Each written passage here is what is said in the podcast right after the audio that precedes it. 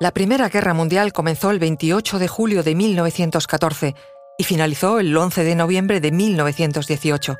Se calcula que 10 millones de personas murieron y otros 20 millones resultaron heridas durante el conflicto, la mayor catástrofe humana hasta entonces en la historia.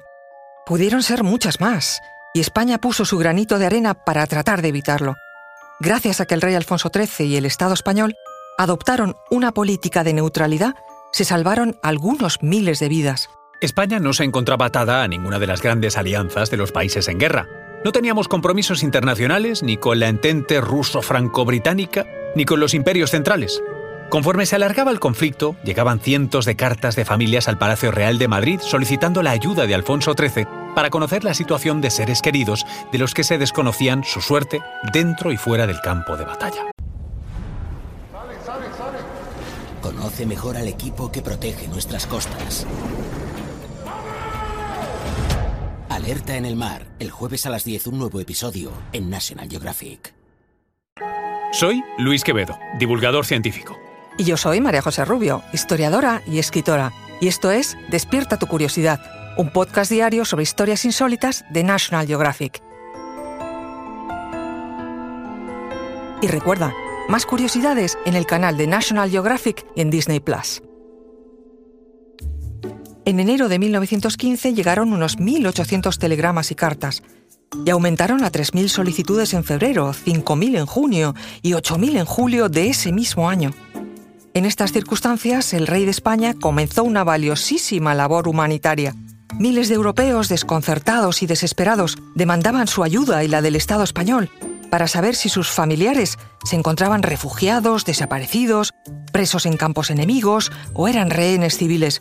Y Alfonso XIII decidió emplear sus recursos para prestar esa ayuda hasta donde España podía avanzar con su neutralidad como mediadora en estas gestiones. La Secretaría Particular de Alfonso XIII se componía de seis funcionarios pertenecientes en su mayoría al cuerpo diplomático. Pero la gran cantidad de trabajo que empezó a acumularse hizo necesaria la contratación de cinco mujeres y 16 hombres más creándose así, en julio de 1915, la Oficina Pro Cautivos, costeada en su totalidad por el rey. Además, colaboraron algunas órdenes religiosas. Resultaba imprescindible el dominio de idiomas y la mecanografía para la creación de un gran archivo de información que aún hoy en día se custodia en el Archivo General del Palacio Real. La oficina solicitaba información y ayuda a las embajadas y consulados españoles en los países en guerra. El flujo postal llegaba a Palacio para ser posteriormente reenviado a las familias, a los gobiernos y ayuntamientos extranjeros, en algunos casos a través de las representaciones diplomáticas europeas radicadas en Madrid.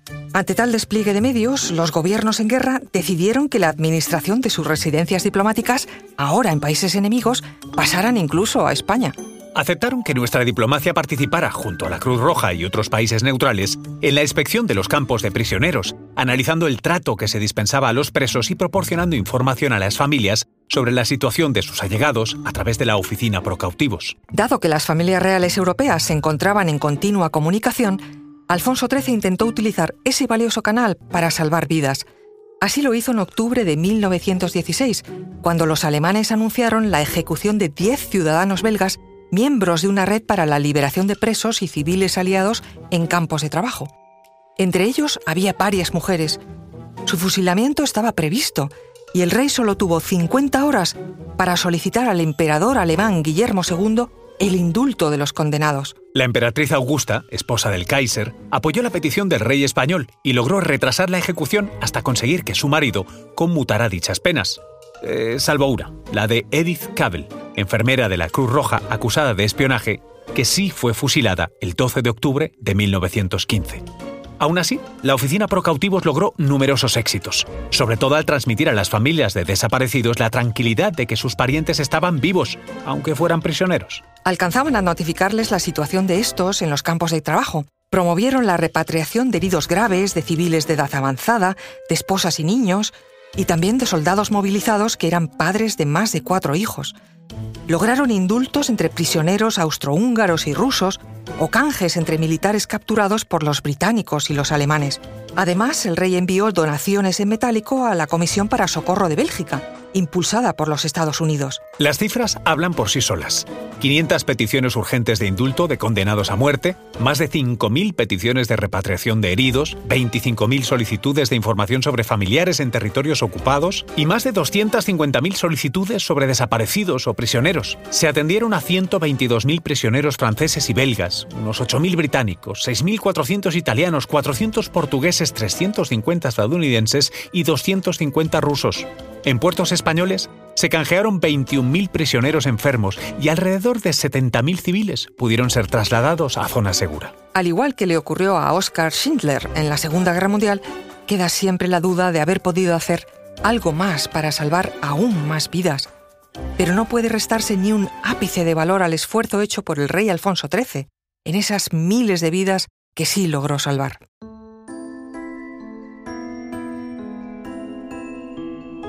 Recuerda que Despierta tu Curiosidad es un podcast diario sobre historias insólitas de National Geographic.